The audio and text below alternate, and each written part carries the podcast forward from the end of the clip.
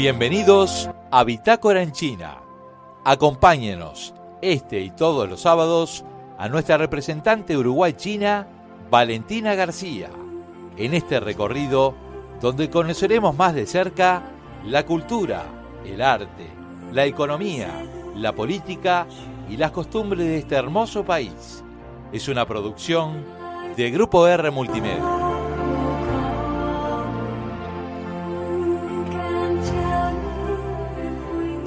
Valentina, ¿cuál es el propósito de la Conferencia Política Religiosa y Étnica de China? Ni hao. Esta semana tuve la oportunidad de asistir a una conferencia sobre etnias y religiones chinas. Em, sabemos que China es un país muy poblado, uno de los más poblados junto con la India,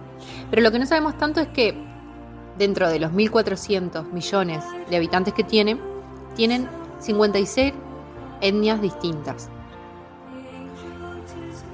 La etnia más popular, la que abarca la mayor cantidad de la población, es la etnia Han, y luego sigue en cantidad la etnia Zhuang, y junto a las restantes 54 representan lo que se llama minorías étnicas, que constituyen un 8,49% de la suma demográfica del país. En China, su lengua oficial, hablada y escrita, es el chino mandarín, pero también cada etnia cuenta con su propia lengua hablada y escrita, como es el caso de la antes mencionada Han, como son los tibetanos, los mongoles, los manchúes, entre otros. Ya conocido profesor Chang Fuliang de la Universidad de Estudios Extranjeros de Beijing, nos comentaba que el chino mandarín, junto con los caracteres chinos, que son alrededor de 50.000, pero que solamente se usan en general 5.000 para leer, escribir y hablar, desempeñan un papel muy significativo en la promoción de lo que es el intercambio entre los diferentes grupos étnicos y que esto genera un sentido de comunidad para la nación. Es decir, los caracteres chinos utilizados por cada minoría étnica o cada etnia son de total importancia y predominan y se busca que permanezcan em, porque eso hace que el país sea el país. El conjunto de estas etnias es lo que hace a China. En el país existen diferentes leyes sobre la utilización de los idiomas y las escrituras,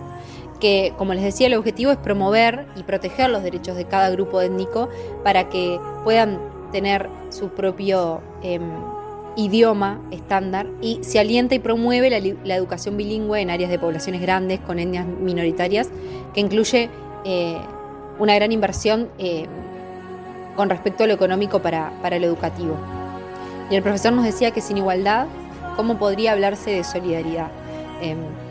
haciendo referencia justamente a esto, a la identificación de las etnias, todas las personas chinas, o por lo menos la gran mayoría, conoce los grupos étnicos,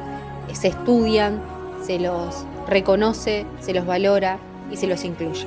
También es sabido que China cuenta con cinco regiones autónomas, eh, la región autónoma de Mongolia, del Tíbet, de la etnia Hu, de Uyghur, y la región autónoma de la etnia Zhuang eh, que, se ubica en, que se ubica en Guangxi.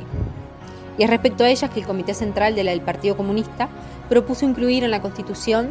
lo que se llama las armoniosas relaciones socialistas entre etnias, lo que ha garantizado el establecimiento de las relaciones en términos de igualdad, unidad y ayuda mutua con respecto a las etnias. También tenemos que hablar que China no posee una religión oficial, eh, si bien muchas personas creen en el confucianismo, taísmo, budismo, Em, y algunas personas en una franja muy muy pequeña, menos del 1%, o quizás llega al 1% en el cristianismo, y esto eh, es bastante eh, nuevo. Es cierto que la mayor eh, parte de la población no cree en una religión y mm, no creen en dioses ni personas guías inmortales, sino que comparten una idea que personalmente me gusta mucho, que es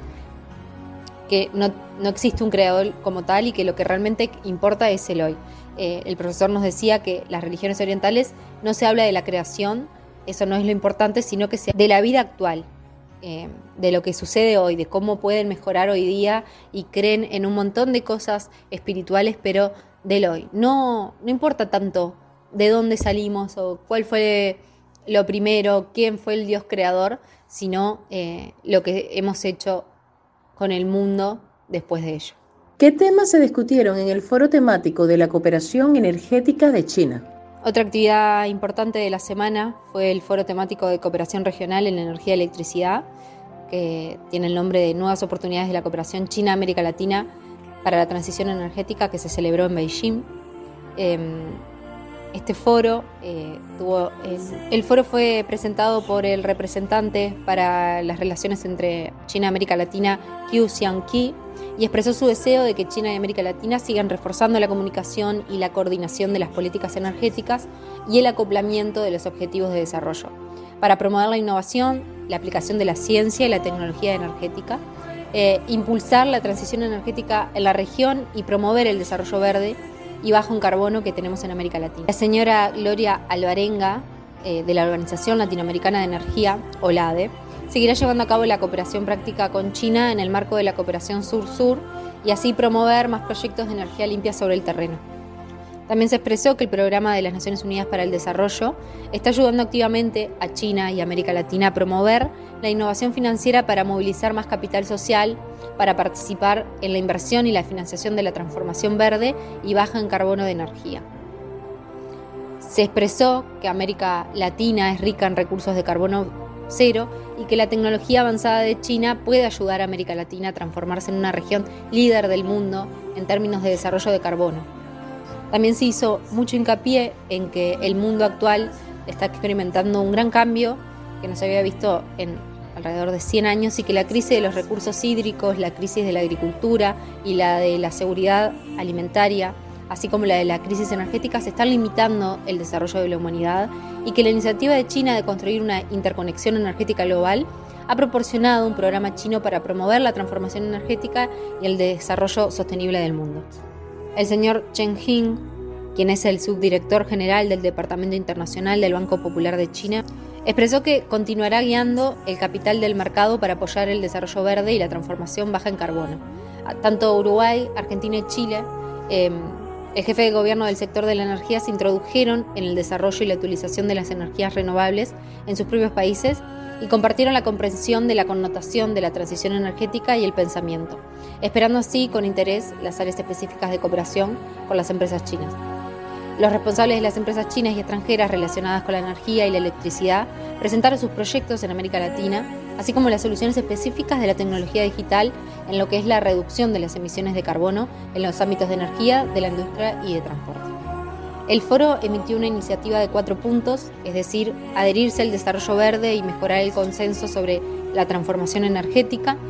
adherirse a la cooperación abierta y construir un sistema energético con cero emisiones de carbono, adherirse a la innovación y al liderazgo y acelerar la revolución de la ciencia y la tecnología energéticas y adherirse a compartir para todos y realizar el desarrollo común de la humanidad.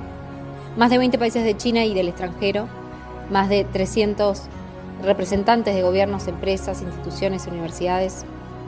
Valentina, ¿qué nos puedes contar de la historia de los guerreros de terracota? Y quise dejar esta joyita para el final porque realmente es una de las cosas más alucinantes que vi en mi vida y fue la visita a los guerreros de terracota en la ciudad de Xi'an, en la provincia de Xianxin. Les voy a contar un poco la historia. El marzo de 1974, a unos 80 kilómetros de la ciudad de Xi'an, más precisamente en una aldea que se llama Limtong, que queda al oeste de Beijing, un campesino que estaba trabajando en el campo, cavando un pozo, descubrió lo que hoy consideramos uno de los grandes descubrimientos de la humanidad, que son los guerreros de terracota. Eh, no sé si alguno ha tenido la oportunidad de ver lo que son, ya sea en internet o bueno, presencialmente, si no, los invito a que lo googleen. Lo primero que se encontró que encontró este campesino fue una cabeza que luego se convirtió en una pieza entera de un guerrero. Y esto fue el puntapié inicial para lo que fue después el, avistamiento y el descubrimiento de un ejército completo de guerreros de terracota. Y si bien la información que hay respecto a estas estructuras es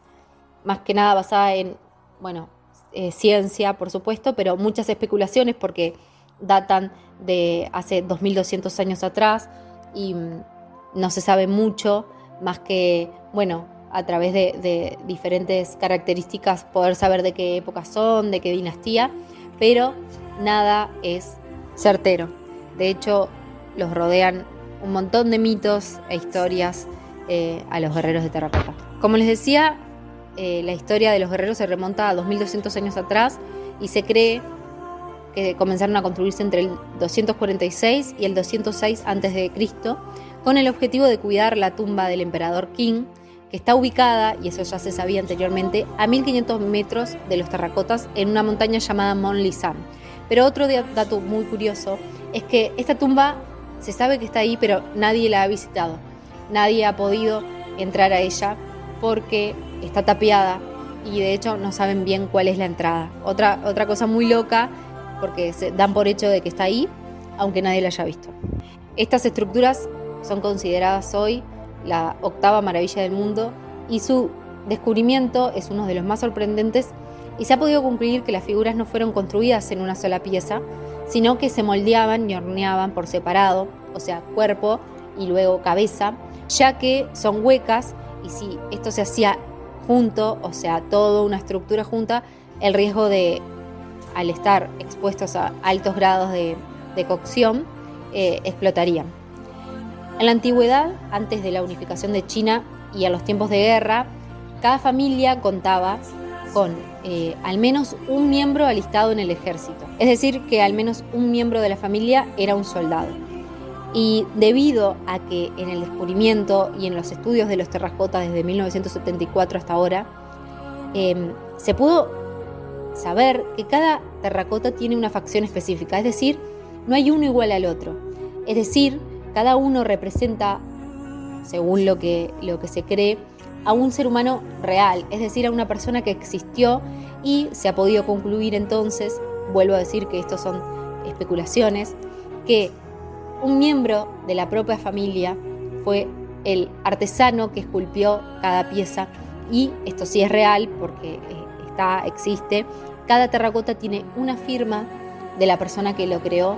eh, en alguna parte de la estructura. Hay un mito eh, bastante popular que dice que el emperador Qin mandaba matar a los creadores de los terracotas luego de que culminaban con su tarea, eh, para así nunca nadie podría saber quiénes lo crearon ni dónde los iban a esconder, porque recuerden que los terracotas fueron hechos justamente para ser como la especie de ejército protector del emperador luego de su muerte. Se dice que las estructuras cuando fueron descubiertas eran de colores, pero que debido a la exposición del oxígeno y la luz fueron perdiendo eh, esos colores y hasta el día de hoy que son de color tierra y que también se cree que por la disposición de los cuerpos y de las posturas, muchos tienen como em, la mano en forma de, de como agarrando un palo pero sin el palo, entonces se llega a concluir que fueron enterrados con armaduras de metal y que seguramente fueron robadas. No solo se han encontrado figuras de guerreros, sino que mm, también se hallaron terracotas de artistas de representación folclórica de la época, funcionarios de la corte del palacio y monjes taoístas. También caballos y carruajes de madera, pero que no se pudieron conservar con el paso del tiempo, así que eh, no han podido ser recuperados. También se han encontrado figuras de metal macizas, pero esas no están exhibidas al público y las llevaron para otro museo eh, y se cree que hoy, por ejemplo, hay cuatro fosas de los terracotas, tres están en exhibición al público, una no, porque todavía siguen las excavaciones, pero en la primera, que es la principal,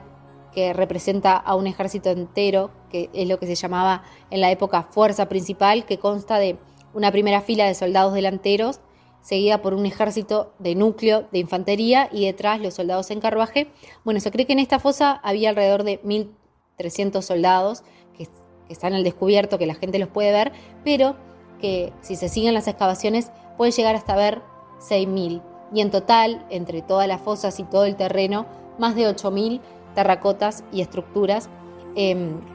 que se siguen hasta el día de hoy em, excavando, pero es un proceso muy lento porque hay que tener mucho cuidado para que estas estructuras no se estropeen, no se rompan y también para que no se,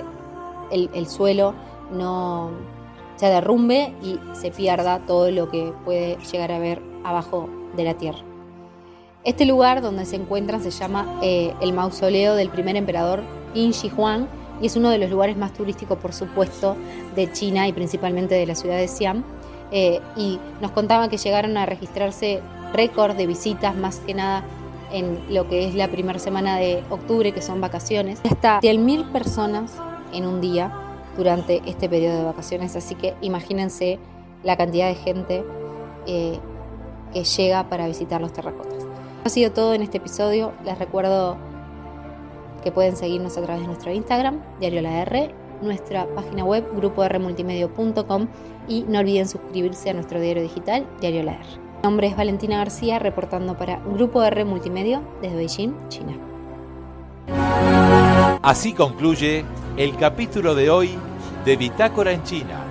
Los esperamos el próximo sábado para un nuevo episodio. Esto fue una producción de Grupo R Multimedia.